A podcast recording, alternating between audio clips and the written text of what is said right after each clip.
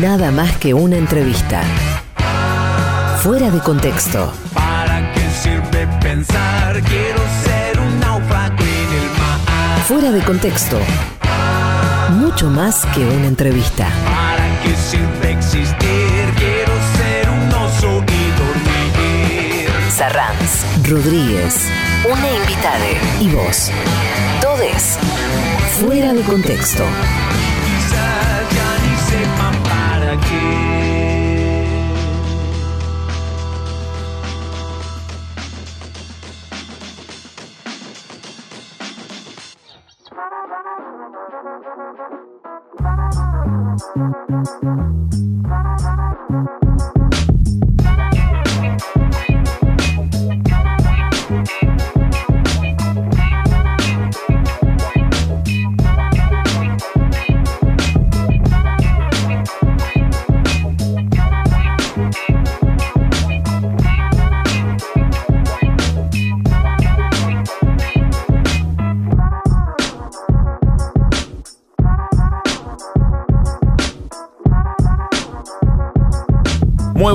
Amigos, amigas, amigues, bienvenidos a una nueva emisión de Fuera de Contexto, este programa que es nada más que una entrevista, mucho más que una entrevista.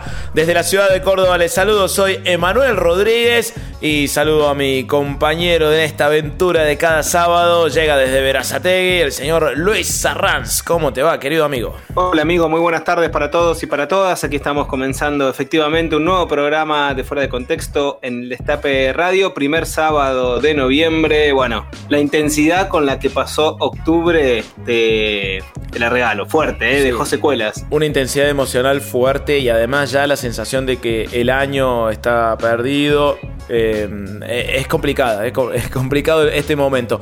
Tenemos que agradecer mucho a la audiencia que nos saludó y nos felicitó y nos agradeció el especial Néstor Kirchner que hicimos la semana pasada, que se emitió por doble partida en el Destape Radio, primero en la madrugada del miércoles 27 de octubre y luego en el, sábado último, que compilamos eh, extractos de entrevistas previamente realizadas aquí en Fuera de Contexto, que ustedes ya habían escuchado en Fuera de Contexto, compilamos los, los extractos en los que los entrevistados y las entrevistadas se referían a Néstor Carlos Kirchner, a veces con alguna anécdota, a veces con alguna reflexión sobre la dimensión que tuvo eh, esa vida, sobre sus vidas. Bueno, eh, creo que el resultado fue muy emocionante, eh, con, un clarísimo ejemplo sobre la, la potencia transformadora que ha tenido Néstor Kirchner sobre nuestras biografías. Totalmente, bueno, a partir de, usando la excusa del 27 de octubre, fecha en que Néstor pasó a la inmortalidad, aprovechando ese escenario, es que nos dimos este gusto de revivir algunos testimonios, algunas reflexiones a partir de la figura de Néstor, gracias al enorme trabajo de Juan Pocho Monasterio, así que les agradecemos muchísimo esos saludos y renovamos como cada sábado la invitación a intercambiar mensajes, a compartir miradas, opiniones, a contarnos desde dónde nos están escuchando, desde dónde siguen el programa a través del hashtag fuera de contexto en Twitter. Allí vamos leyendo los mensajes y también, por supuesto, iremos compartiendo fragmentos de la entrevista con el entrevistado del día de hoy, que está muy vinculado a una actividad que te tuvo muy ocupado durante la semana, ¿no es cierto? Estuve en la semana produciendo la presentación de- de- del libro que tiene dos autores, uno de los cuales estará aquí con nosotros, el otro de los cuales estuvo conmigo aquí en la ciudad de Córdoba, vino a Córdoba, fue, fue noticia nacional la llegada de Sebastián Fernández arroba Rinconet a Córdoba sin lugar a dudas, no sabes lo bien que la pasamos y no sabes lo linda que es la familia destapera en Córdoba. ¿Por qué digo esto? Nosotros arrancamos con el destape en plena pandemia, ¿no? No, no, no hemos tenido la posibilidad de asistir a eventos públicos en los que podamos tener un cruce eh, personal, un cruce cuerpo a cuerpo con oyentes de la radio. Y mucho menos viviendo los dos fuera de la ciudad autónoma de Buenos Aires. En mi caso, que vivo en Córdoba, muchas menos excusas para cruzarme cuerpo a cuerpo con oyentes de la radio. Bueno, el miércoles estuvimos presentando en el auditorio Néstor Kirchner, en el Centro Cultural Néstor Kirchner, que es el auditorio de Radio Nacional en Córdoba, estuvimos presentando, te decía, el manual del economista serio de mm, Sebastián Fernández y nuestro invitado de hoy, Mariano Kestelboim, que en un ratito lo vamos a presentar, por supuesto. Estuvimos presentando este libro y se juntó mucha gente, mucha audiencia del Destape Radio y mucha gente que escucha este programa y que me lo hizo saber, y te lo, ahora te lo estoy haciendo saber yo a vos, Lindo. eh, con, con mucha alegría, felicitando por, por el programa, contando que usan el programa como una instancia de formación casi, que me- eh, varias personas me contaron que escuchan fuera de contexto con una libretita al lado para tomar apunte. Eso me pareció un, un elogio hermoso, hermoso. Me emocioné mucho cuando una compañera me, me dijo eso, que era su cita de los sábados y que lo escuchaba con una libretita para tomar apunte porque le daba herramientas para, para salir a militar. No debe haber mejor elogio que ese, así que te, lo quería transmitir porque fue parte de una jornada muy feliz que vivimos el miércoles, una jornada de reencuentro. Personalmente hacía dos años que no actuaba en la ciudad de Córdoba, en la, en la ciudad que, donde nací, en la ciudad donde vivo, imagínate, y, y volver a sentir eh, el calor del público, eh, el aplauso, la emoción, la ovación, ver también el amor con el que recibieron a Sebastián Fernández, eh, escuchar al público cordobés cantar rincones, rincones, rincones. Bueno, el Muy cúmulo, bueno, qué lindo. el cúmulo de emociones fue muy hermoso. Vos sabés que todo el público se puso a cantar en un momento: Rincones, rincones, rincones. Se hace un silencio y uno que claramente escucha Navarro 2023 todos los días gritó: ¡Rincones! Fue muy hermoso todo. Estuvo la diputada nacional Gabriela Esteves, que eh, tuvo un gesto que hay que, creo yo, agradecer y aplaudir. Yo le voy a agradecer y aplaudir por mucho tiempo, porque Gabriela Esteves el miércoles a la mañana estuvo en la Ciudad Autónoma de Buenos Aires, en el CCK, en la reunión que hubo entre Juan Mansur, jefe de gabinete, Alberto Fernández, presidente de la Nación, e intendentes y candidatos y- y diputados y diputadas del Frente de Todos en Córdoba. O sea, el Frente de Todos cordobés viajó a Buenos Aires. Rinconet viajó a Córdoba. Y Gaby Esteves se las arregló para estar en los dos lugares.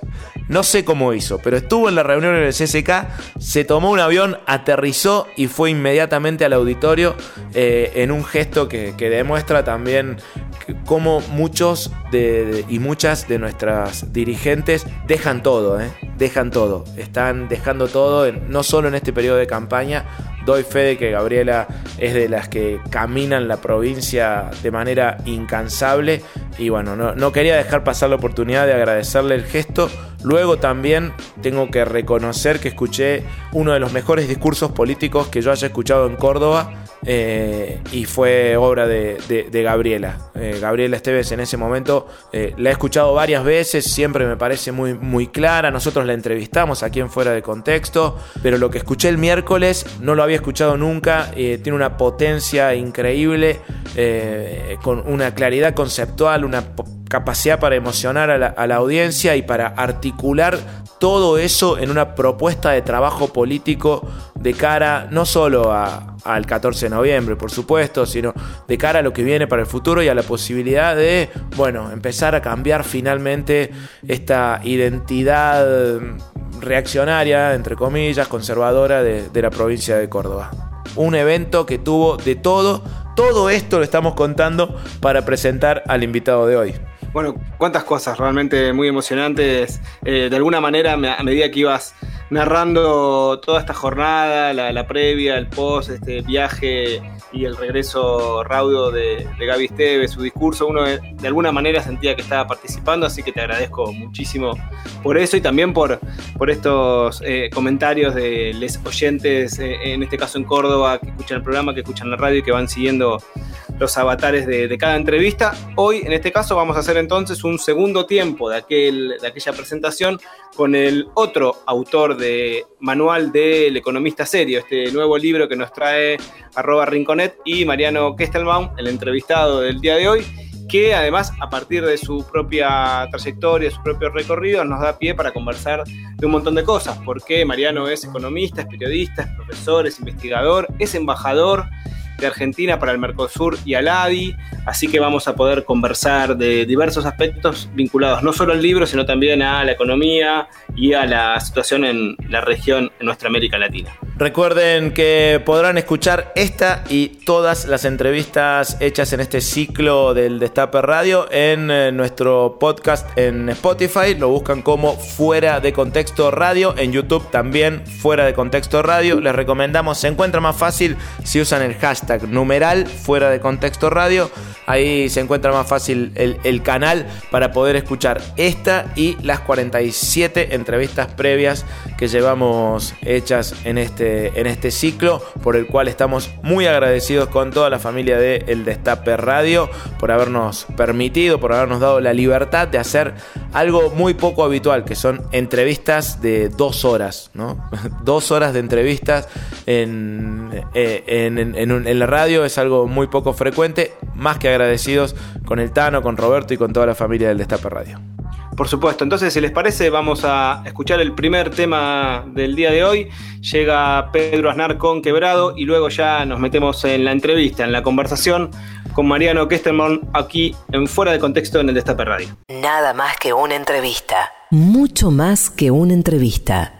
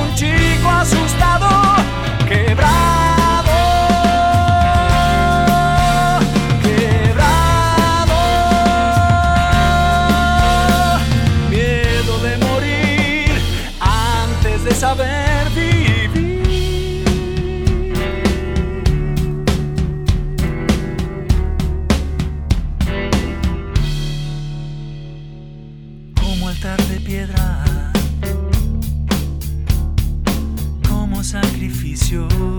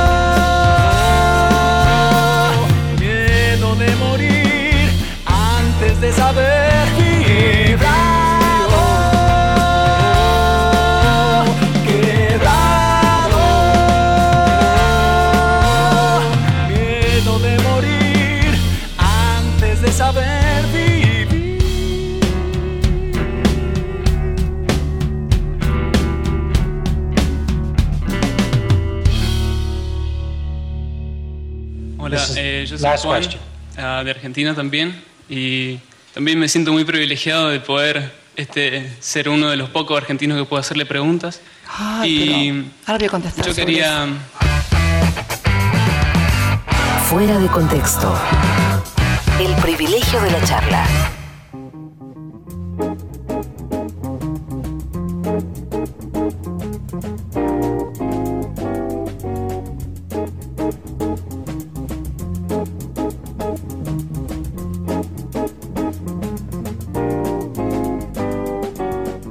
Muy bien amigos, amigas de Fuera de Contexto, llegó el momento prometido, llega el momento de la entrevista y hay que presentar a nuestro entrevistado en el día de hoy. Es uno de los autores del Manual del Economista Serio, el libro que estuvimos presentando junto a Sebastián Fernández en Córdoba esta semana junto a la diputada nacional Gabriela Esteves también y a Carolina Rusca en una fiesta, una fiesta de reencuentro ahí en el Auditorio de Radio Nacional Córdoba. Se trata de Mariano Kestelboin, economista, periodista, con estudios de maestría en historia económica y de las políticas económicas. Actualmente es el embajador argentino para el Mercosur y la ALADI y es docente de economía mundial en la Universidad de Avellaneda. Está con nosotros Mariano Kestelboin, bienvenido. Mariano, muchas gracias por este rato aquí en Fuera de Contexto. ¿Cómo te va? ¿Qué tal? ¿Cómo están? ¿Todo bien? Gracias por la invitación. Bueno, eh, no, gracias, gracias a vos. Eh, te cuento que fue un absoluto éxito la presentación del Manual del Economista Serio en Córdoba. Se vendieron los 40 ejemplares que había para la venta. Fue un montón de gente, mucha gente se quedó con ganas de comprarlo. Creo que si metíamos 140 libros, vendíamos los 140.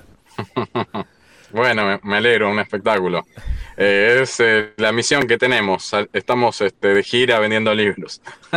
de, gira vendiendo libros. Eh, ¿Querés que arranquemos hablando un poquito de este manual del economista serio? ¿Cuál, cuál fue el principal objetivo que se plantearon con, con Rinconet a la hora de escribir este libro?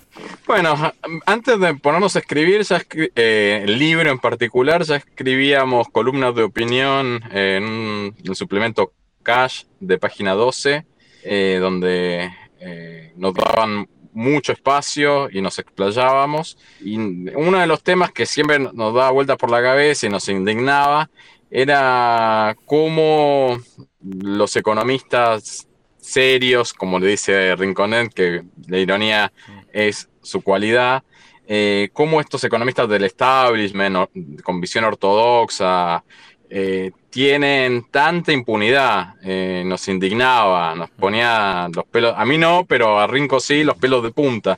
Digo a mí no porque no, es algo que me abunde en la cabeza.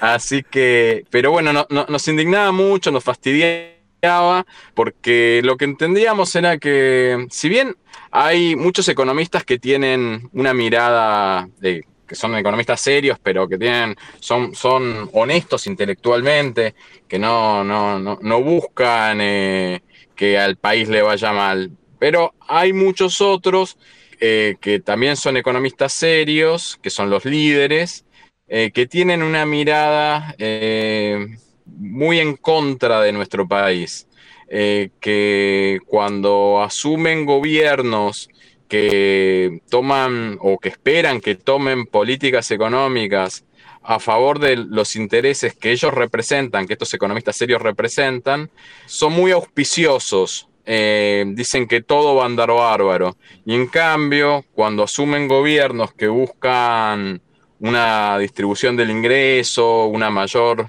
actividad productiva, eh, buscar cómo mejorar en general las condiciones de vida de las grandes mayorías, son muy pesimistas y nos llamaba mucho la atención que insistentemente y cada vez eh, con más participación en los medios masivos de comunicación se exhibía ese pensamiento.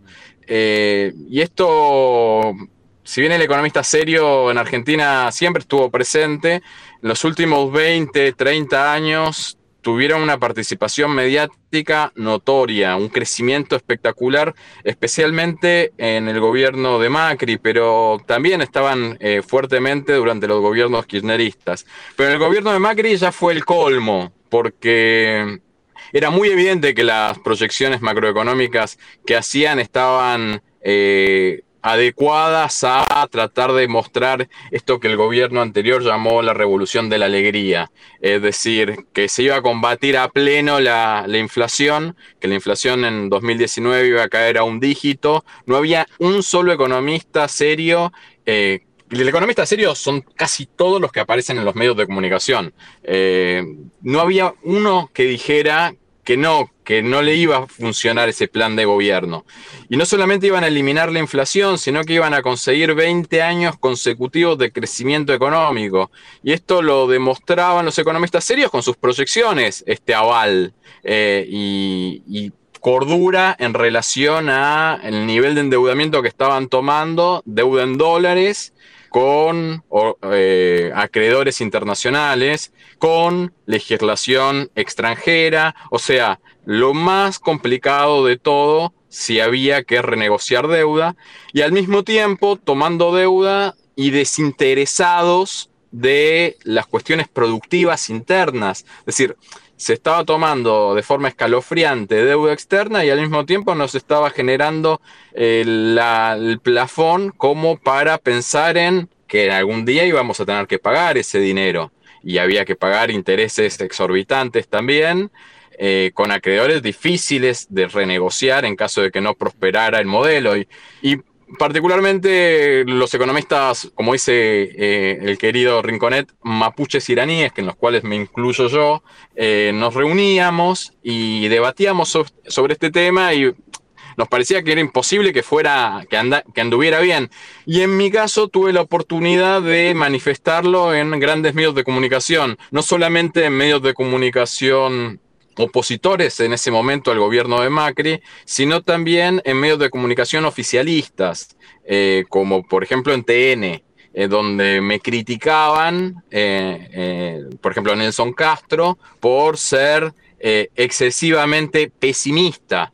esto yo lo, planteaba a principios de 2017. Y sin embargo, aquel gobierno eh, habiendo ganado las elecciones legislativas en 2017, con grandes medios de comunicación a su favor, con apoyo de sindicatos acomodados de diferente forma, con apoyo de sectores de la oposición a ese gobierno que avalaban esas políticas económicas, aún así, a principios de 2018, se le cerró el grifo del endeudamiento externo y la situación macroeconómica explotó. Y en ese escenario de explosión, el economista serio seguía bancando.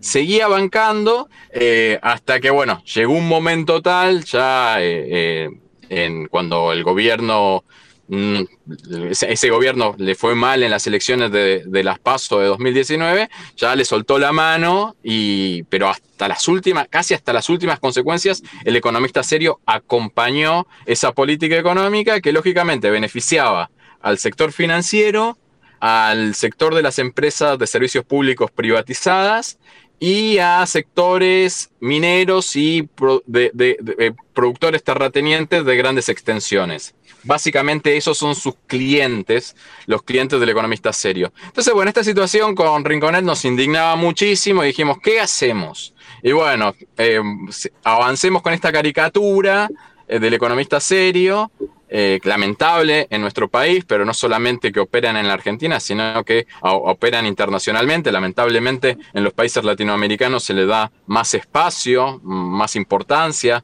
a lo que dicen, eh, y denunciémoslo eh, y hagámoslo con un lenguaje amable para que llegue a la mayor cantidad de, compañeros posibles y que se pueda identificar rápido a este sujeto, que bueno, entre otras cosas a Argentina le fue muy mal en los últimos 40 años, con excepción del periodo 2003-2015, eh, le fue muy mal no solamente por los intereses creados de estas corporaciones, sino por la defensa acérrima que han tenido los economistas serios a programas macroeconómicos que, causaron colapso para las grandes mayorías. Esto es la dictadura militar, la convertibilidad y después eh, el macrismo.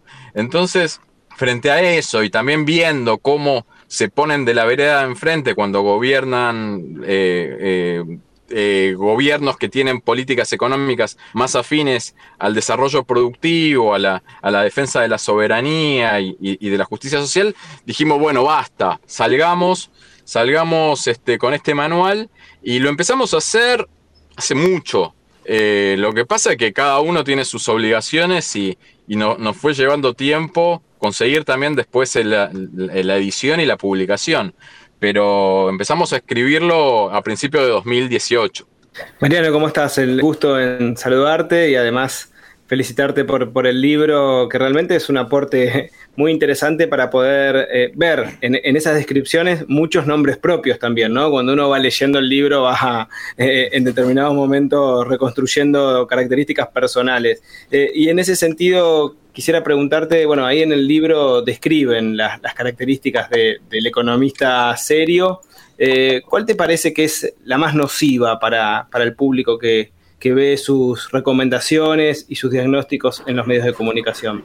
Eh, una, son, son, son, lamentablemente son, son muchas, pero una muy nociva me parece es que este interés de que el, que, el Estado no regule absolutamente nada, que, que, cualquier intervención del Estado en los mercados es rechazada y, el peso que tienen como supuestos expertos para, bloquear cualquier intención de regular los mercados.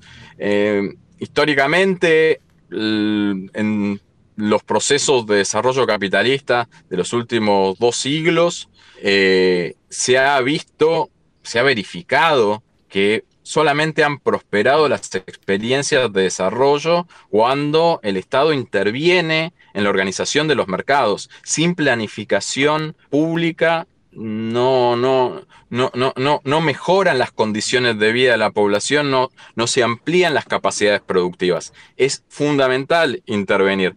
Y bueno, y cuando aparece un gobierno que va a tomar algún tipo de medida de control de los mercados, enseguida saltan a criticarla y son un ejército son un ejército en los medios de comunicación, son un malón que aparecen de vuelta como expertos, como si fuéramos a prosperar como sociedad eh, si no hubiera ningún tipo de intervención en los mercados. O sea, el camino más fácil, bajo la óptica del economista serio, un gobierno que no interviene absolutamente nada, podría perpetuarse en el poder. Eh, porque le iría bárbaro, bajaría la inflación, habría crecimiento, habría eh, inclusión social, habría mayores capacidades eh, tecnológicas y productivas. Y obviamente no es así, es, como es algo muy burdo. Eh, y cualquier, o sea, analizás cualquier experiencia de desarrollo y que el Estado intervenga no es condición necesaria y suficiente como para que la economía prospere. Pero no hay casos de progreso sin intervención estatal. Entonces, eh, lo, me parece que esa, esa, esa, capacidad que tienen para rechazar absolutamente todo y siendo avalados por los medios de comunicación es lo que más, más daño nos hace. Y, al mismo tiempo, cuando los otros países con los cuales tenemos que negociar, eh, y países que ellos consideran serios, aplican las políticas económicas que nosotros, los economistas no serios, reclamamos que, se, que apliquen nuestro gobierno, ellos no dicen absolutamente nada. O sea, no dicen absolutamente nada de los subsidios de la Unión Europea al campo, no dicen nada de la prohibición al ingreso de inmigrantes trabajadores a Estados Unidos, a Europa, a Corea, a Japón no dicen nada cuando se ponen trabas a las exportaciones de la Argentina por parte de esos países. Eh, son eh, antinacionalistas, eh, pero abiertos completamente, pero nadie los denuncia, son impunes. Y, y, después, cuando se aplican los modelos económicos que ellos pregonan, que ellos defienden y promueven, y no prosperamos como sociedad, la situación económica no mejora, o no se fue a fondo con las políticas económicas, no se, fue, no se hizo lo suficientemente rápido o las formas no fueron las adecuadas, eh, a pesar de que se fue en la dirección que ellos pregonaban. Pero evidentemente, si no es, si no es al ritmo y con la profundidad que ellos demandan, eh, colapsa. Entonces, es como eh, un absurdo, es un ridículo. Y, y aún, a pesar de lo, que, de lo que hablábamos y conversábamos y demás, siguen brotando los economistas serios por todos lados eh, y hay una academia que los defiende a muerte, los programas de estudio eh, no están adecuados a las necesidades del desarrollo productivo y social de los países latinoamericanos, sino que están adaptados a- de, economías eh, de- desarrolladas. Entonces, bueno, eh, una tarea a veces titánica, pero que estamos dando con, con- con con muchas ganas, con mucha energía, eh, y creo que en ese sentido, bueno, la fusión que, que podemos hacer entre con Rinconet está bárbaro, porque él, él tiene la capacidad de comunicación que lamentablemente los economistas que no somos serios no tenemos. Eh, y, bueno, y eso hace más fácil llegar a más cantidad de público. Fuera de contexto.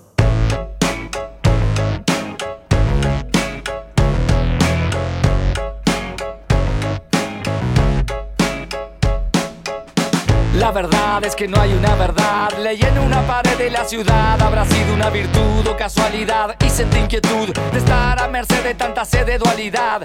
¡Qué barbaridad! Lo barato sale caro, lo normal es lo raro. Estaré sonado, me he visto despacio si estoy apurado. Amo ser odiado y tener la facha de un repetidor y la nota de un aprobado. Siempre hago lo que quiero, no lo puedo evitar. Tomo para olvidar que el doctor me prohibió tomar. Y gracias a Dios soy ateo.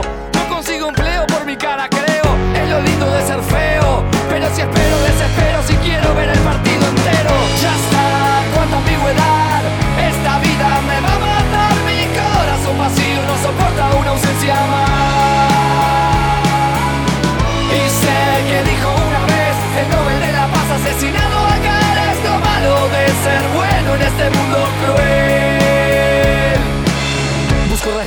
Y encuentro preguntas. Nadie contesta porque cuesta separarse de una mala junta. Y no hay contradicción, dije que me equivocaría y como me equivoqué tuve razón. Perdón, si mi mente queda en blanco veo todo negro, escucho el himno a la alegría y me deprimo, no me alegro. Como mi socio cuando dijo a su mujer preñada, el ocio no me deja tiempo para nada. Y con esa mil coartada se desembarazó de la embarazada. Ya está, cuánta ambigüedad. Soporta una ausencia más. Y sé que dijo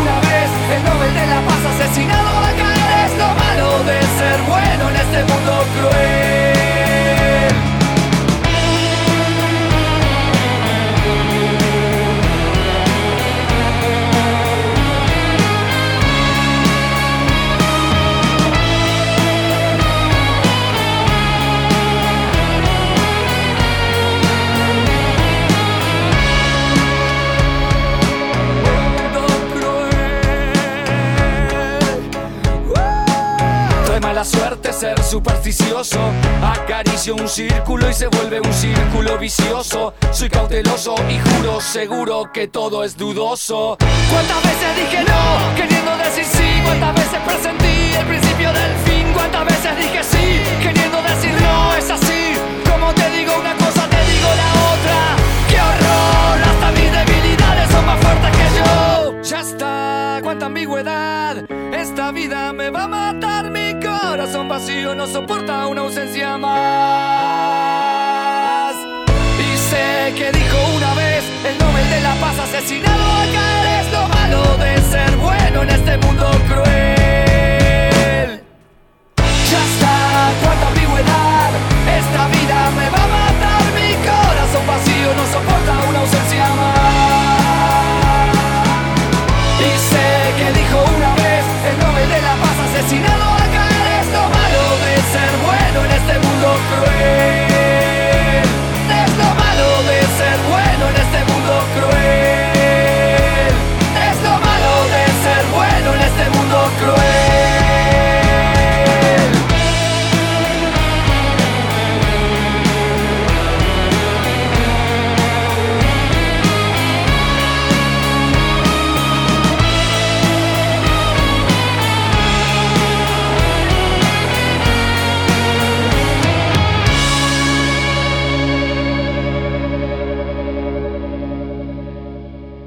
Vos también, Pazman.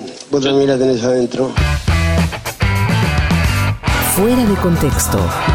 El golazo del sábado.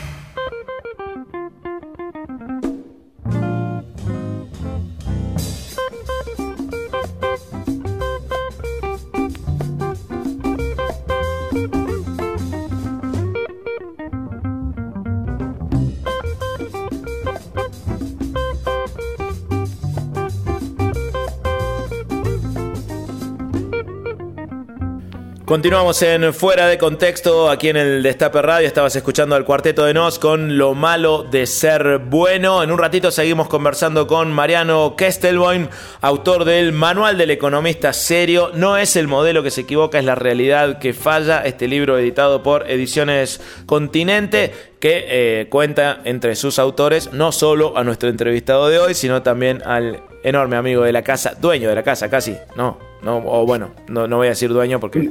Inquilino con, con, pretensión de... Inquilino con privilegios, el amigo Sebastián Fernández, arroba Rinconet. Bueno, momento de agradecer a quienes hacen posible este fuera de contexto cada sábado aquí, entre ellos, por supuesto, Ospica y todos los compañeros y compañeras del gremio de curtidores.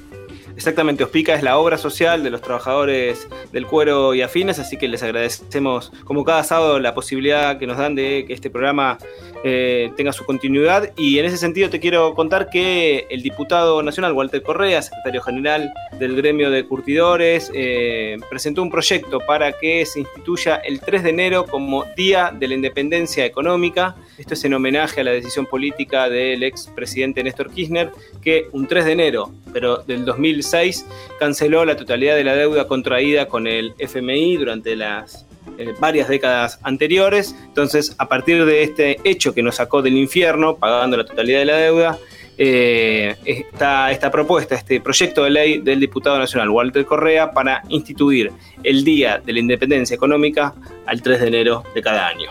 Muy a favor, adhiero, que sea ley. Sí, totalmente. Debería salir por decreto, que no salga por el Congreso. no, absolutamente a favor. Me parece una, una, muy buena idea. Las efemérides cumplen esa función de activar la memoria, ¿no? de, no, no dificultarle un poco el trabajo al olvido.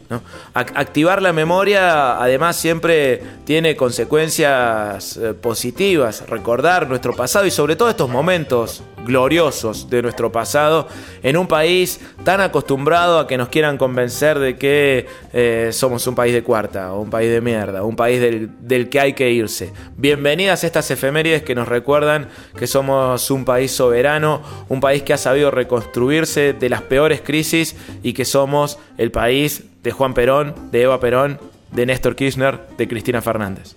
Totalmente.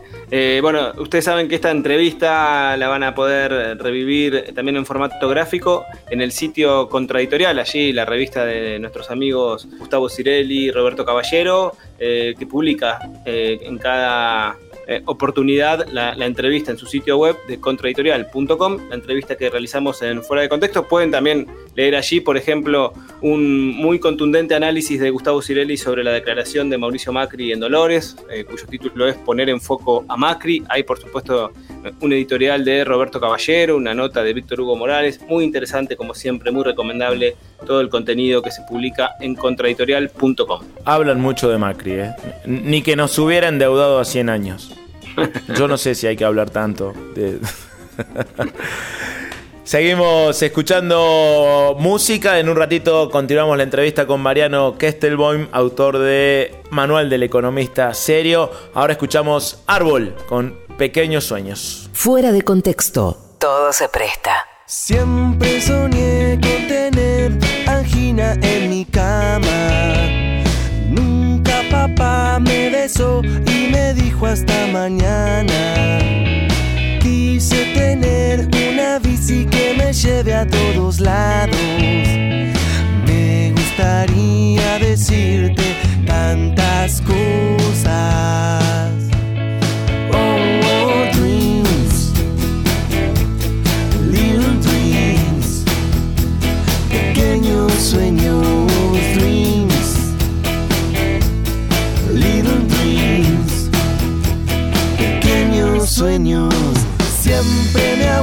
Me pidió que yo vaya a visitarla. Nunca cerré bien los ojos cuando estaba bajo el agua. Quise esta tarde encontrarte caminando hasta mi casa. Me gustaría decirte tantas cosas.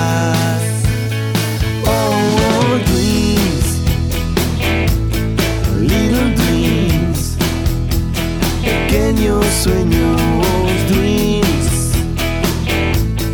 little dreams, pequeños sueños.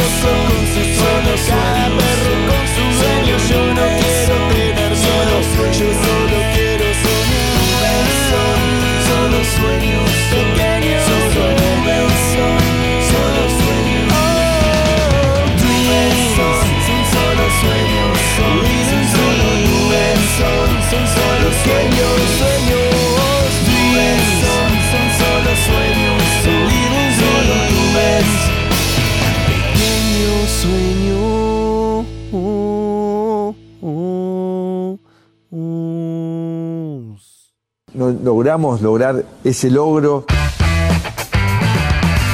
Fuera de contexto. Un programa muy logrado.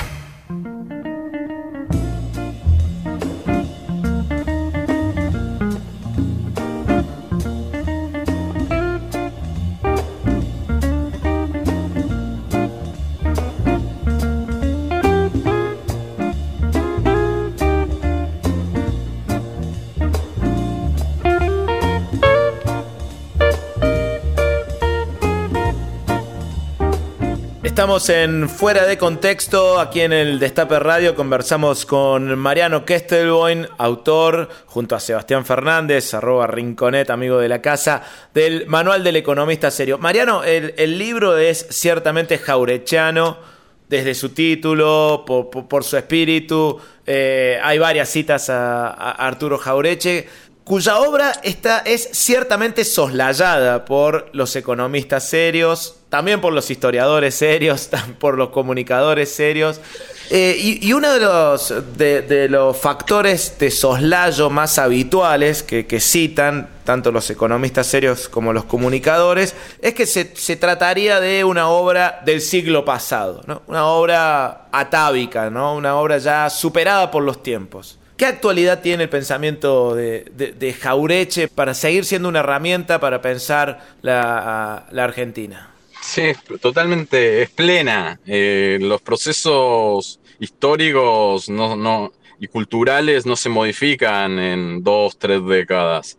Me parece que, que sus enseñanzas son plenamente aplicada- aplicables a la actualidad, eh, al igual que las de Scalabrini Ortiz o que las de Marcelo Diaman, que también lo citamos en, en el libro, eh, que revelan esta posición de, de los sectores de poder en la Argentina que se desentienden del interés de las grandes mayorías, que buscan eh, modelos exclu- exclusi- exclusivos, donde lo- los sectores de poder dominantes eh, tienen vínculos beneficiosos con los centros de poder mundiales y la periferia es destratada, nuestros intereses a nivel latinoamericano no, no, no tienen ningún tipo de interés, las enseñanzas históricas tampoco, es, eh, todo se simplifica, me parece que la, la analogía que, que preparó Rinconet es súper clarita, la del plomero, este, que tenés un desperfecto y bueno, debe ser el flotante del inodoro, parece de sentido común que es algo súper básico, que hay que resolverlo de esa forma,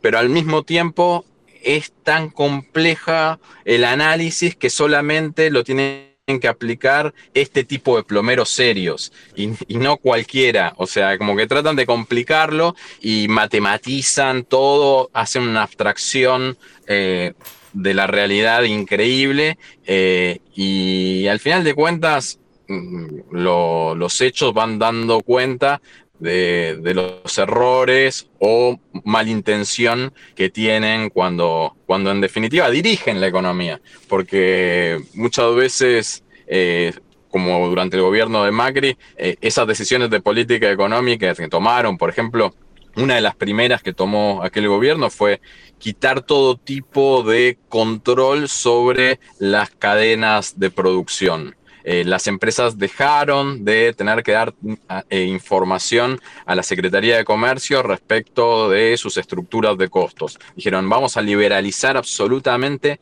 a las empresas de todo tipo de control. Y eso enseguida generó un, un impacto inflacionario fenomenal que no, no, tomaron ninguna medida compensatoria para las grandes mayorías. Por el contrario, siguieron a fondo eh, con los aumentos de tarifas de los servicios públicos, con la devaluación, con los aumentos de precios de los combustibles, con los incrementos de precios de los alimentos descontrolados. O sea, muchas veces eh, se habla de la inflación del gobierno de Macri diciendo que duplicó el nivel de inflación que tenía el gobierno de, Cristina, medido con, con, estadísticas del sector privado y, de las provincias. Y sin embargo, se está subestimando el fenómeno, porque si te fijas, lo que más aumentó durante los gobiernos eh, serios, como le llaman los economistas serios a ese tipo de gobiernos, fueron los bienes y servicios de primera necesidad que no se pueden sustituir. Entonces generaron un perjuicio en términos de pérdida de poder adquisitivo que normal, naturalmente subestimamos y fue muy agresivo. Eh, y además, bueno, más una precarización laboral formidable, destrucción de puestos de trabajo, de capacidades productivas en las empresas, de desarticulación eh, en nuestra Unión Latinoamericana, de financiamiento de los organismos internacionales eh, latinoamericanos. Eh, bueno, son muchos los perjuicios que generaron y sin el soporte del economista serio, esa gestión eh, no hubiese sido tan exitosa desde el punto de vista de las corporaciones financieras, de, de los sectores de poder que apoyaron ese tipo de políticas económicas que no fueron inocentes, no fueron errores. Eh, fueron claramente decisiones que beneficiaron a determinados grupos de poder económico. Y entonces estos economistas serios, en, el peor de los casos, eh, desde su inexistente autocrítica, eh, hablan de error. bueno, la meta de inflación no se debería haber modificado del 10% en 2018 al 15%. Marcan eso como que si eso fuese el error fundamental, cuando claramente eh, se, se, estaban tomando todas políticas económicas regresivas y exclusivas, excluyentes, perdón. Sí, es como dice el libro, es la realidad la, que falla, ¿no? Nunca ellos. Es muy interesante porque estos economistas serios que adjuran de la política, digamos, que están todo el tiempo diciendo esto no es política, no tiene nada que ver con la política, muchos de ellos son hoy eh, candidatos políticos. Eh, entonces es, muy, muy loca la, la, metáfora. ¿Cómo fueron haciendo este salto discursivo de decir esto no es política a decir votenme? Bueno, creo que ahí la fantasía que generan los medios de comunicación es muy fuerte, como, como decíamos antes, eh, no solamente hay que hacer el manual del economista serio, también del comunicador o del periodista serio. Eh, tenemos muchos, muchos serios por delante y sí, está una rama eh, de, relaciones que permiten ese tipo de, de saltos, de, saltos disimulados, ¿no? Porque el caso de, de Milley, que es el más notorio, pero, pero el de Tetaz también, después eh, de, los economistas que, de la función pública de Macri, como Duhovne, como Sturzenegger, como Melconian, eh, que supuestamente eran eh, apolíticos totalmente, no solamente dejaron de ser apolíticos, sino que se, entraron directamente en la función pública a, tomar decisiones de política económica. así que sí, claramente se, se van reciclando para, para, ocupar puestos de poder y, y seguir tomando, logrando que se tomen decisiones de política económica que van en línea con, con los intereses que defiendan. Fuera de contexto.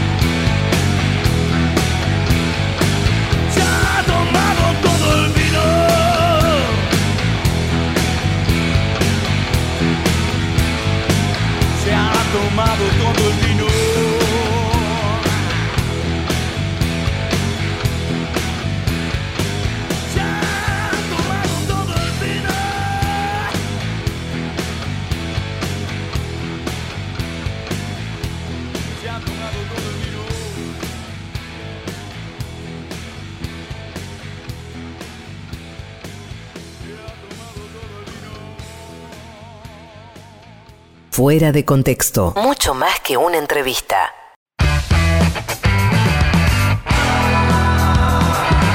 Nada más que una entrevista.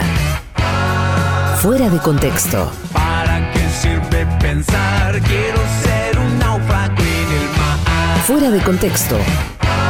Mucho más que una entrevista. ¿Para qué sirve existir? Quiero ser un oso y dormir. Sarranz. Rodríguez. Una invitada.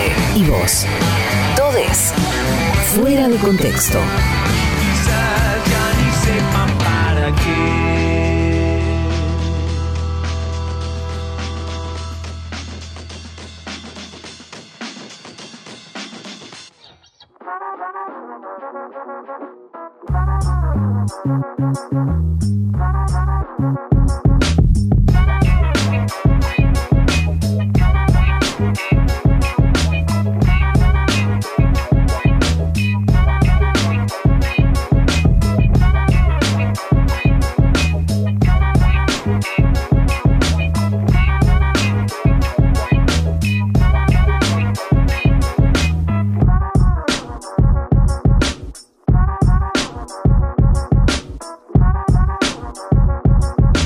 Continuamos en Fuera de Contexto aquí en el Destape Radio. Muchísimas gracias a la gente que nos acompaña usando el hashtag Fuera de Contexto. Gracias al chat de oyentes en Telegram que le ponen la mejor onda, militan el programa, nos ayudan a difundir, mandan preguntas. Son lo más. Muchísimas, muchísimas gracias.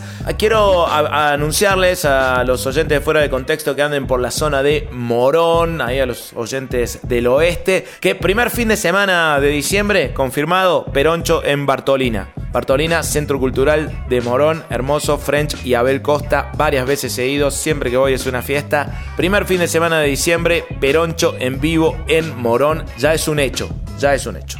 Bien, bueno, confirmando que la HIT está en el oeste y que está de fiesta ahora Morón, porque la están pasando muy bien los morenenses, las morenenses, porque hay un festival de Argentina Florece, este festival que organiza el Ministerio de Cultura de la Nación. Se está llevando a cabo hoy mismo en la Plaza General San Martín de Morón. Bueno, van a tocar en un ratito el Chango Spasiuk, Peteco Carabajal, está también Los Amados, Ñaupa, Mariana Baraj, un show de diversos artistas argentinos allí en Morón para hacer este espectáculo de Argentina Florece. También nos dan una mano para poner al aire el fuera de contexto los compañeros y compañeras del municipio de Merlo, así que vaya nuestro abrazo de agradecimiento siempre.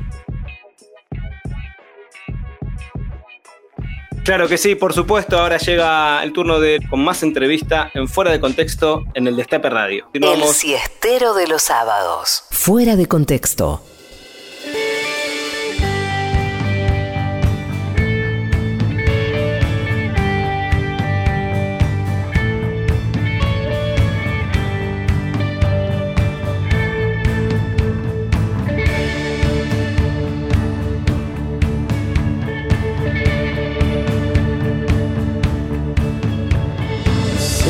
Estás mirando de otro lado, haciendo las cagadas que nos gustaba hacer. Sé que estás cuidando de tu dama, también sé que arriba le escapas a la ley. Siete días después de que te fuiste, fue tu cumpleaños, la pasamos bien. Hubo animadores, hubo carne, hubo vino, lágrimas, sonrisas también. Nunca, nunca te importó nada lo que piense la gente diferente a vos. Gritabas delante de cualquiera siempre lo que pensabas y con el corazón. Somos como hermanos, somos gemelos también.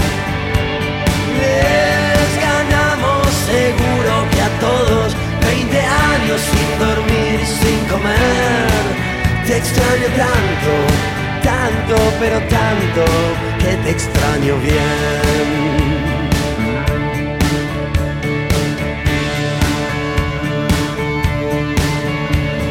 Hablemos una estrofa en serio.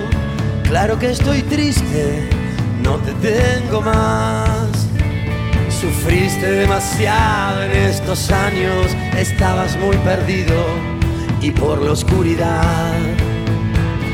A veces me arrepiento, pero a veces no. Éramos muy adolescentes. Pasaron los años, pasó la tormenta, tuvimos que pagar esa cuenta.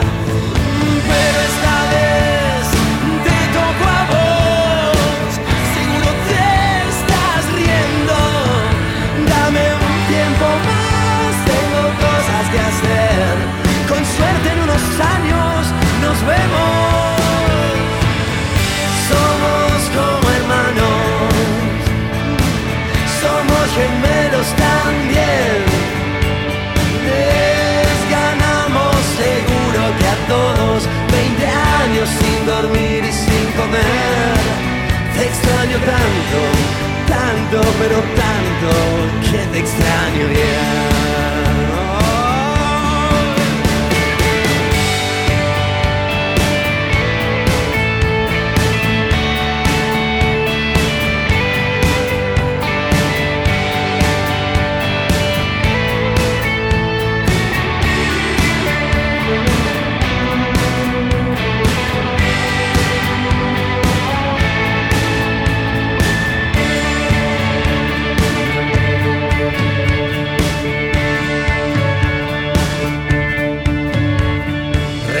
Mensaje desde España, mis últimas palabras para decirte adiós.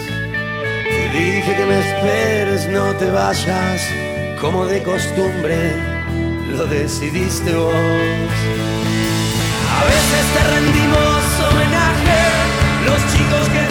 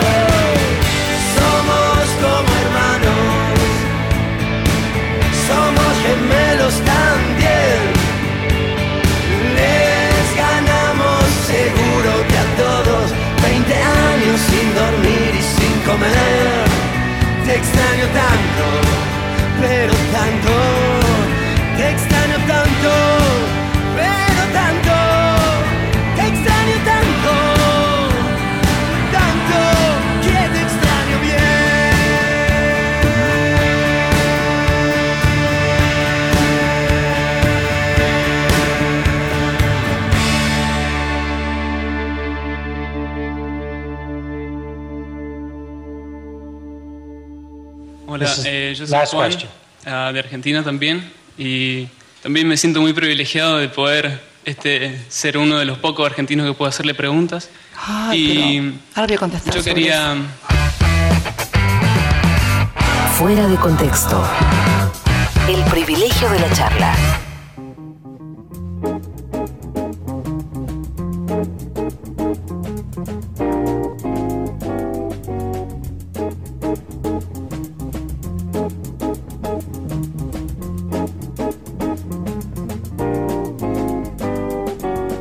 Continuamos en eh, Fuera de Contexto, en el Destape Radio. Estamos conversando con Mariano Kestelboin, uno de los autores del Manual del Economista Serio. Pero eh, además de este, de este rol como eh, economista, escritor de libros, difusor de, teoría económica, es nuestro representante permanente de la República Argentina para Mercosur y Aladi. Queríamos preguntarte, Mariano, en este sentido, ¿de, de qué se trata esta, esta tarea que te tiene viviendo gran parte de, de- de la vida en, en Uruguay? Eh, paréntesis para decir que es el mismo país donde está prófugo Pepín Rodríguez Simón. Cerramos paréntesis. Eh, de- ¿qué, qué tipo de tareas tenés a cargo y, y en qué instancia se encuentra o cómo describirías la relación de, de Argentina con sus socios de la región? Bien, en la Comisión de Representantes Permanentes del Mercosur, eh, de la cual formo parte, eh, está conformada por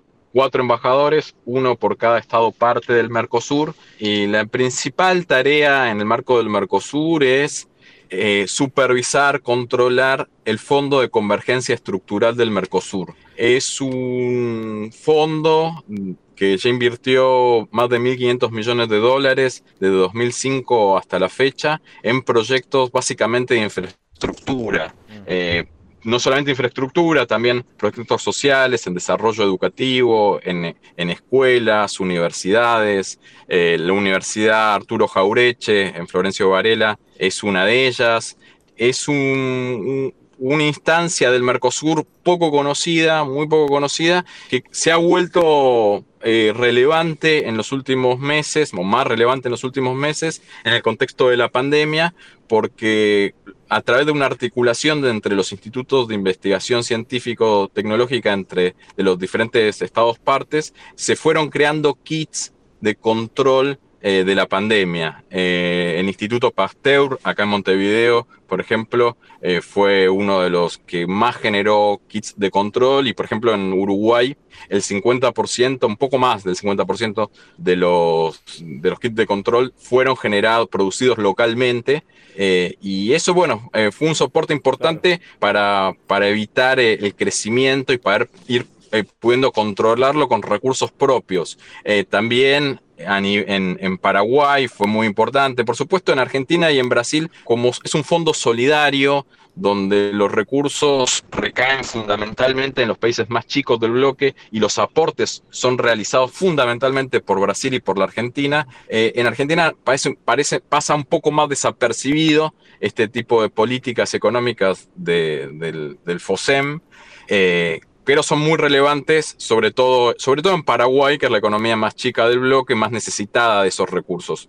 También trabajamos en la comunicación del Mercosur, hay diferentes grupos de trabajo, también en plataformas educativas, en convenios que realiza el Mercosur con otras instituciones, otras otros organismos internacionales. Hicimos actividades también en el marco de los 30 años del Mercosur. Y tenemos eh, eh, un. Estamos. Trabajamos de soporte técnico para todas las decisiones que se van tomando en el Grupo Mercado Común y en el Consejo del Mercado Común, que son las dos instancias eh, más ejecutivas, más relevantes del Mercosur. Eso es lo que es Mercosur y después también el- esta comisión que- que- que está a mi cargo eh, trabaja en ALADI, somos los la representación permanente ante la ALADI. La ALADI es la Asociación Latinoamericana de Integración Latinoamericana, es la organización más antigua de la región y, y, de mayor eh, representatividad en términos de cantidad de países que le integran. Son 13 países y en mi caso particularmente soy eh, presidente de la Comisión de Presupuesto y de Asuntos Institucionales de la LADI y lo que buscamos es generar eh, plataformas para el desarrollo del comercio en la región. Este año, por ejemplo, hicimos cinco ruedas de negocios y, tratamos de conectar permanentemente o lo más posible a las pequeñas y medianas empresas que carecen de los instrumentos para eh, alcanzar un comercio intrarregional más, más vigoroso. Entonces, bueno, básicamente eso es la tarea y hoy la situación del Mercosur es, como saben, el público de conocimiento, bastante compleja, eh, sobre todo vinculado a... eh, el interés que han presentado nuestros bloques en aplicar políticas económicas eh, más liberales en este contexto de pandemia, de crisis internacional. Eh, las dos políticas más importantes en ese sentido son la intención, especialmente de Brasil, de reducir el arancel externo común que, que se aplica en el Mercosur y también eh, la intención de Uruguay de flexibilizar el mecanismo de acuerdos comerciales en el marco del Mercosur con el resto del mundo. Eh, y en ese sentido, bueno, eh, Argentina tiene una posición más cuidadosa respecto de las capacidades productivas regionales, en particular, por supuesto, de nuestro país, y no somos tan proclives a avanzar con una liberalización eh, comercial abrupta como ellos proponen. Eh, lo que estamos buscando es reducir aranceles, pero que doten de mayor competitividad a nuestra industria. Eh, básicamente, reducir aranceles en, en bienes de capital, en maquinarias que lamentablemente Argentina ya no produce y se producen fundamentalmente en China, y también en algunos insumos básicos para la producción que no se pueden producir en la región por los cambios tecnológicos globales. El arancel externo común data de hace más de 25 años, entonces las transformaciones globales han sido muy importantes y es por eso que hace falta una revisión integral del arancel externo común. Y respecto al, pedido de, de Uruguay de flexibilizar las relaciones comerciales con eh, otros países a nivel global, bueno, es una posición que nosotros entendemos que no es lo mejor porque disminuiría el poder de negociación que tenemos eh, cuando negociamos en bloque. Eh, el desarrollo macroeconómico, el desarrollo global de los últimos 30 años eh, cada vez es más dependiente de mercados ampliados que negocien condiciones de acceso a otros mercados. Eh, fragmentarnos eh, entendemos nosotros que debilitaría la posición del Mercosur en otras negociaciones. Y por eso este, estamos, es un, todo en el Mercosur se, se trabaja sobre la base del consenso, del diálogo. Entonces estamos tratando de ir negociando para llegar a, a un entendimiento que sea de mutuo beneficio eh, a nivel del bloque y también en relación al resto de, los, de las economías con las cuales estamos negociando. Muy claro este detalle, Mariano, que era justamente una de las cuestiones que, que nos interesaba abordar a partir de bueno, de estas discusiones que se habían generado respecto de los acuerdos con otros bloques y, esta postura. Bueno, el mes que viene hay una reunión de presidentes en, Brasil que está a cargo de la presidencia pro tempore de- del Mercosur. Esta semana el ministro de Relaciones Exteriores, Santiago Cafiero, confirmó la presencia, la participación del presidente Alberto Fernández. ¿Te parece que estas cuestiones van a estar sobre la mesa? ¿Qué otros ejes van a ser parte de la discusión en ese alto nivel político? Sí, eh, sin duda, sin lugar a dudas, eh, va a ser muy importante esa cumbre. Va a ser la primer cumbre, esperemos, por ahora eh, va a ser la primer cumbre presencial bajo la presidencia de Alberto Fernández. Va a ser la primera oportunidad en la cual los presidentes, los cuatro presidentes de los estados parte del Mercosur se van a, se van a encontrar, también se van a encontrar los cancilleres y los ministros de economía de los cuatro países, eh, y entonces es la oportunidad eh, muy importante para tratar los temas que, más nos interesan, y me parece que avanzar en un resultado que sea mutuamente beneficioso, donde todos nos sentamos eh, conformes eh, respecto a la revisión del arancel externo común, es, es, un, es un tema muy relevante. Lo mismo que darle una respuesta a, esta- al interés de, histórico de Uruguay de avanzar en un esquema de flexibilización del Mercosur. También nos parece muy relevante que se incorpore eh, de forma plena a Bolivia eh, en el bloque. Es un, es un proceso que ya lleva años y estamos muy interesados de ampliar nuestro, nuestro mercado común con la incorporación de, de Bolivia. También eh, avanzar en acuerdos para generar mayor comercio intrarregional, buscar una articulación comercial con el resto del mundo más acorde a nuestras capacidades tecnológicas, productivas y comerciales. Básicamente esos van a ser los, los temas eh, de, de- de la cumbre y bueno, hay mucha, siempre, siempre antes de la cumbre se genera esta, esta expectativa y, y creo que va a ser un- una oportunidad interesante para, para encontrar más puntos de, de acuerdo eh, entre los países. Nada más que una entrevista. Mucho más que una entrevista.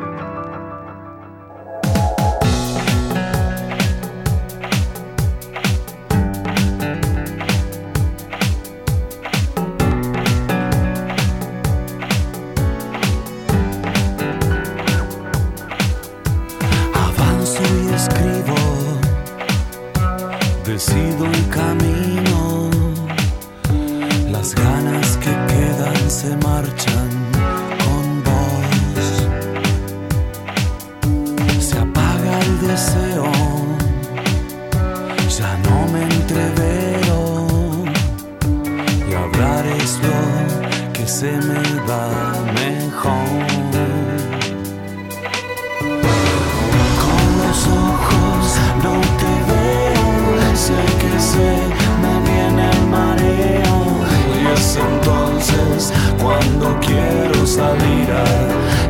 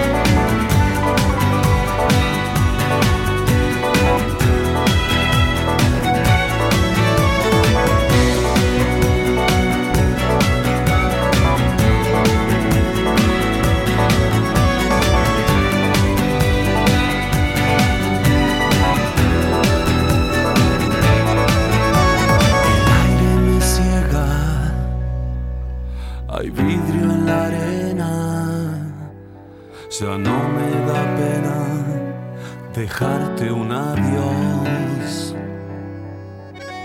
Así son las cosas, amargas, borrosas. Son fotos veladas de un tiempo mejor.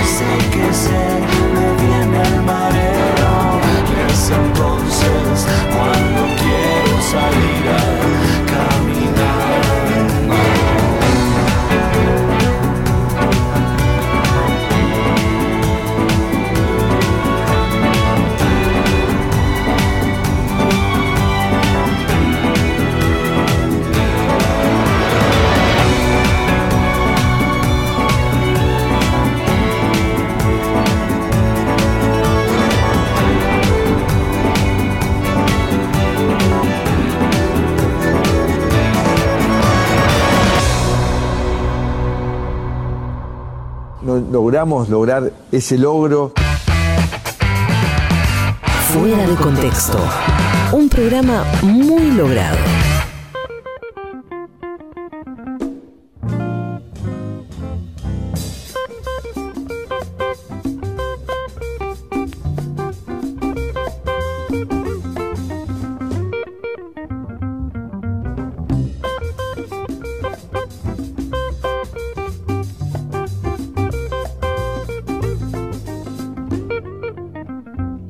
Encaramos el último bloque de entrevista aquí en Fuera de Contexto. Estamos conversando con Mariano Kestelboin. Mariano, eh, uno de los temas que, más espacio ocupan en, en la agenda pública en relación a la política económica tiene que ver con eh, la posibilidad de cerrar un acuerdo con el FMI. El gobierno apunta a lograr un buen acuerdo con el FMI. ¿Cuál sería, según tu perspectiva, ese buen acuerdo? ¿Cuál, cuál sería un buen acuerdo para el gobierno y para el Estado Nacional?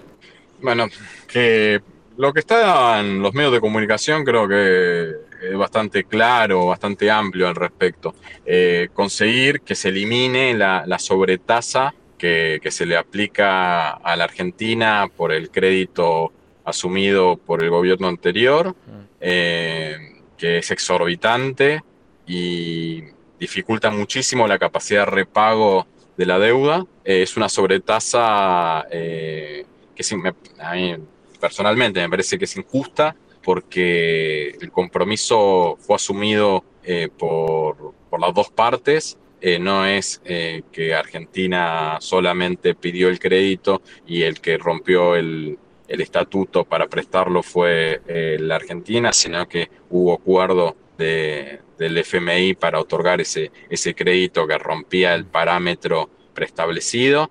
También tampoco se reguló el hecho de que el crédito no fuese utilizado para eh, ampliar las capacidades productivas de nuestro país y, y fuera utilizado fundamentalmente para la fuga de capitales, para permitir que los fondos de inversión internacionales eh, financiera eh, se, se- su- sus inversiones realizadas en nuestro país con un tipo de cambio accesible en función de la tasa de interés extraordinaria que habían recibido. Eh, eso no se controló. Entonces, me parece que hubo eh, desaciertos y responsabilidad eh, de ambas partes, sobre todo por la magnitud del préstamo. En principio, recordemos que era de 57 mil millones de dólares. La actual gestión decidió no tomar el resto del crédito. El, el gobierno de Macri recibió casi 45 mil millones de dólares y la situación en la cual se tomó la deuda lo hace absolutamente impagable en esas condiciones, porque se concentran los vencimientos entre 2022 y 2023. Entonces, creo que además de eliminar la sobretasa, también hay que generar una extensión en el plazo de repago de esa deuda, eh, que Argentina, la- la- la- como siempre, eh, termina eh, cumpliendo en las condiciones eh, posibles, no, no- ajustar más la economía, deteriorar más la condición, las condiciones de trabajo de las grandes mayorías, es absolutamente inviable. Entonces, hay que buscar un acuerdo que permita no una asfixia, sino todo lo contrario, generar las capacidades productivas de nuestro país para eh, hacer un repago consistente con el crecimiento económico de- del país y no con políticas económicas que generan absolutamente lo contrario. Entonces, bueno, me parece que el acuerdo marco tiene que tener en cuenta fundamentalmente lo que ya ocurrió en la, renegociación de la deuda con, con los acreedores privados, la, necesidad de la Argentina de recuperarse, de tener eh, oxígeno para, para volver a, crecer de forma sostenida durante varios años y también fundamentalmente poder tener eh, capacidad de aumentar sus exportaciones. Pues un- es una deuda tomada en moneda extranjera y requiere incrementar las exportaciones para poder repagarla. Eh, así que, bueno, va a ser, es un trabajo muy duro el que está llevando a cabo el, el ministro Martín Guzmán eh, en la renegociación, pero el antecedente reciente de la renegociación con los acreedores privados, a pesar de que fue una negociación muy larga, fue muy exitoso el, el resultado de esa, de esa negociación. Entonces, la verdad que le tengo mucha confianza al actual ministro para que también consiga un acuerdo eh, beneficioso para la Argentina, más allá del enorme condicionamiento que implica el pago de esa deuda. Mariano, de, de todos los índices e indicadores de la economía argentina post pandemia o, o después de haber atrás la peor parte de la pandemia y después de la etapa macrista, ¿cuál de todos estos indicadores es el que te preocupa más y por qué? Eh, lo, que, lo, más complicado claramente es la tensión distributiva inflacionaria. Me parece que esa inestabilidad que tenemos eh, es lo más preocupante, claramente, porque limita programas de inversión eh, y a su vez genera esa inestabilidad, genera eh, mayor pérdida de, de- de- de- de capacidades productivas y, desigualdad distributiva. Eh, hoy la, situación social es dramática y, con estos niveles inflacionarios tan elevados se vuelve complejo, muy complejo negociar acuerdos entre empresarios y trabajadores que permitan la recuperación del poder adquisitivo. Pero bueno, es un proceso y creo que dentro de ese proceso de, de esa aceleración inflacionaria eh, es, es fundamental eh, incrementar el poder adquisitivo eh, en el país, pero no solamente desde el punto de vista humano, ¿sí? que es lo más claro, ¿no? Que los niveles de pobreza son inaceptables, la miseria es terrorífica, no solamente desde el punto de vista eh, humano, que lógicamente es lo que más, lo que más le importa al gobierno y le debería importar a todo eh, hacedor de política económica, sino también desde el punto de vista técnico,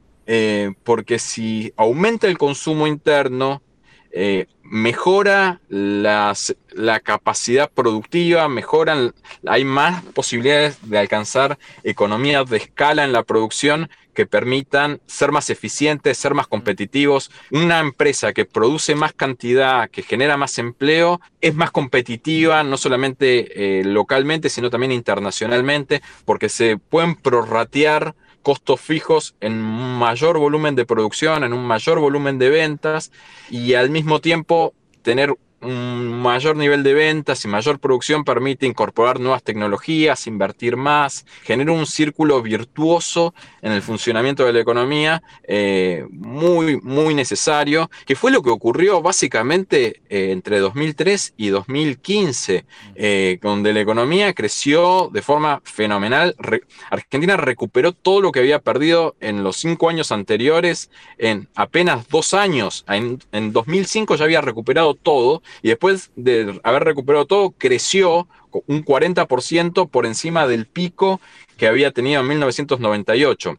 Y eso no fue solamente producto del viento de cola, como dicen nuestros economistas serios. Fue fundamentalmente producto de po- políticas económicas orientadas a mejorar la distribución del ingreso, a mejorar la capacidad productiva, a generar procesos de industrialización. En la región en la misma época hubo un proceso de primarización de las estructuras productivas. El- tanto todos los países de la región, pero en las, más- las economías más grandes, en Brasil, en México, en Colombia, en Chile, eh, las exportaciones industriales en relación a las exportaciones totales se redujeron. En la Argentina ocurrió lo contrario, porque el gobierno eh, de, de Néstor Kirchner primero y después los gobiernos de Cristina Fernández de Kirchner tuvieron la, la decisión política de aumentar la capacidad tecnológica de las empresas nacionales. Y creo que hace falta eh, tomar de vuelta ese tipo de políticas económicas, eh, con todo el aprendizaje alcanzado en, esos 12 años y medio de gestión pública,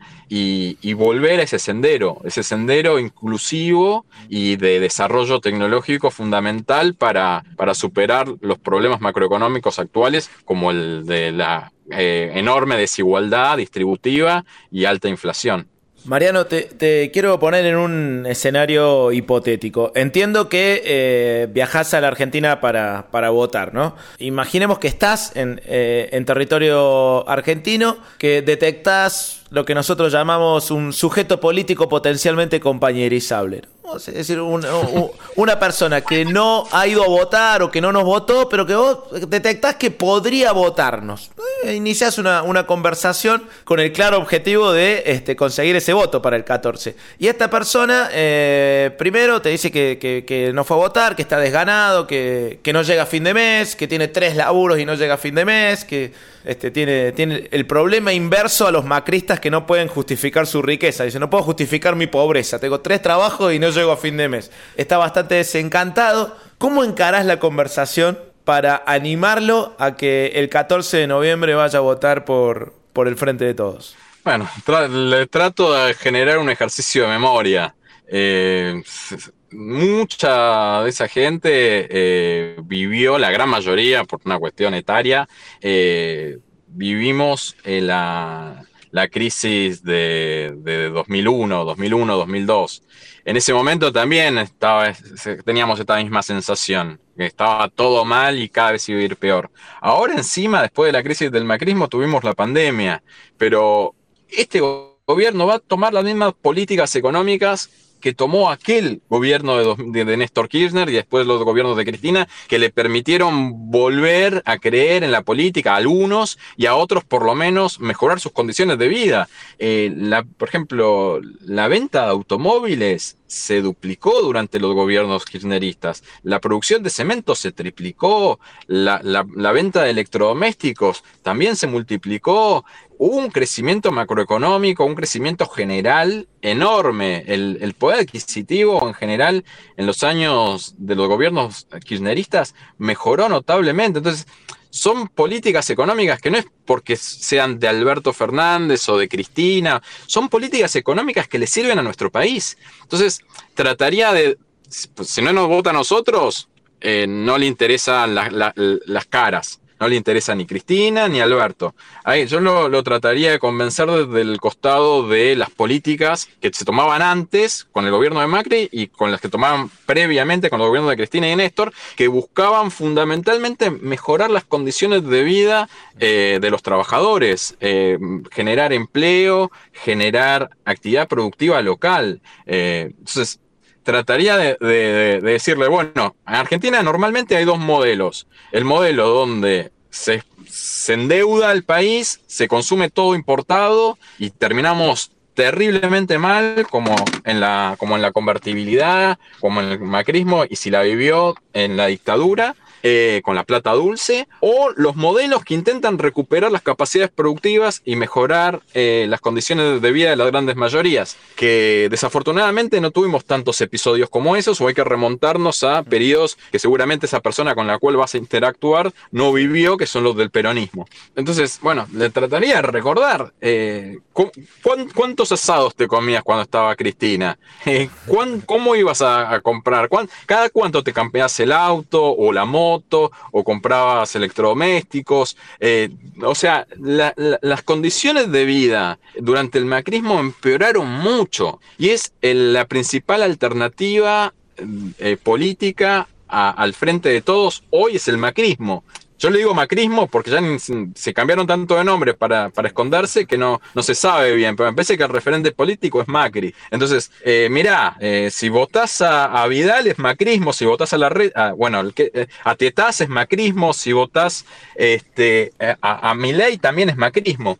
Entonces, le, le iría por ese lado. Eh, me parece lo mejor. Que no sé, tampoco so- yo no, no me, no me considero muy, muy, muy competente para, para, muy capaz para, para conseguir eh, más, más, más votos, pero, pero trataría de, ir por ese costado, siempre, siempre tratando de animar al compañero, ¿no? Está muy bien.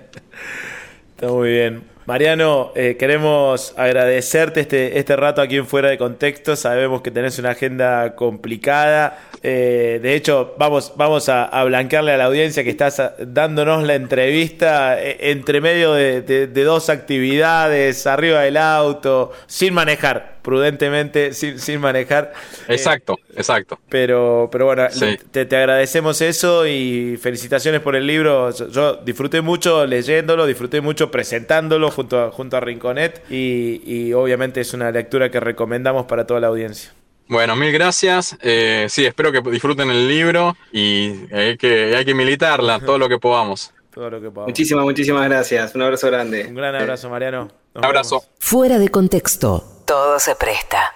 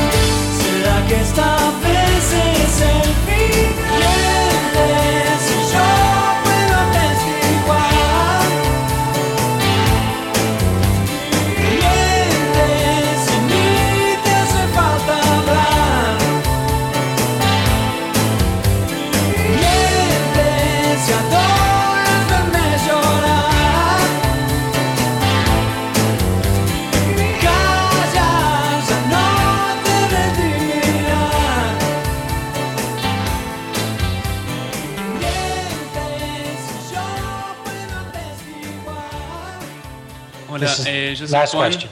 ah, de Argentina también, y también me siento muy privilegiado de poder este, ser uno de los pocos argentinos que puedo hacerle preguntas. Ay, y pero ahora voy a contestar yo quería...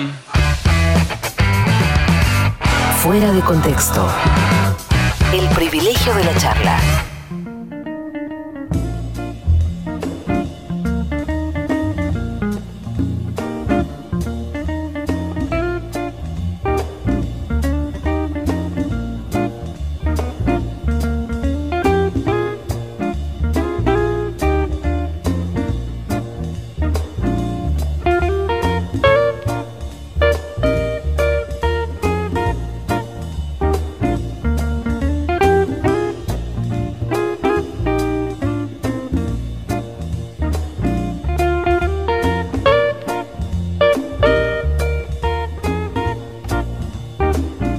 Eh, Charlie García y Pedro Aznar cantando Mientes, llegamos al final de este Fuera de Contexto. Muchas gracias a quienes nos acompañaron en las redes con el hashtag Fuera de Contexto. Muchas gracias al chat de oyentes en Telegram, por supuesto. Nos estamos despidiendo, nos volvemos a encontrar el próximo sábado a las 16 acá, como siempre, en el Destape Radio. Antes de irnos, también tenemos que hacer el ejercicio de memoria necesario de cada sábado y recordar que hoy se cumplen 2107 días de prisión ilegal de la compañera Milagro Sala, detenida de manera ilegal, nuevamente lo decimos, el 16 de enero de 2016, víctima de la persecución judicial macrista, ella y actualmente otros siete compañeros de la Tupac Amaru que continúan como presos políticos. 2107 días, de los cuales 696 ocurren con un gobierno nacional peronista. que el gobierno de Gerardo Morales en Jujuy le ha armado 17 causas a Milagro y a los compañeros y compañeras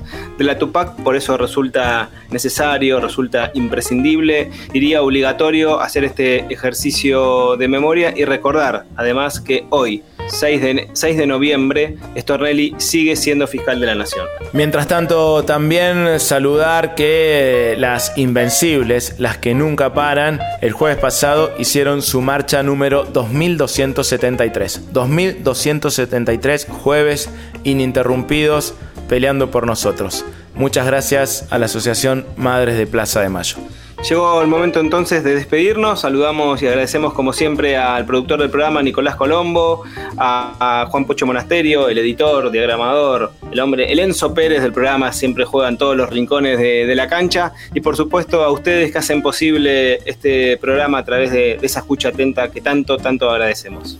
Llega, empieza a sonar, perdón, eh, ¿para qué sirve pensar de los científicos del palo? La música característica de este programa y luego se quedan con el amigo Nico Esquivel. Nos encontramos el sábado que viene a las 16 en un nuevo Fuera de Contexto.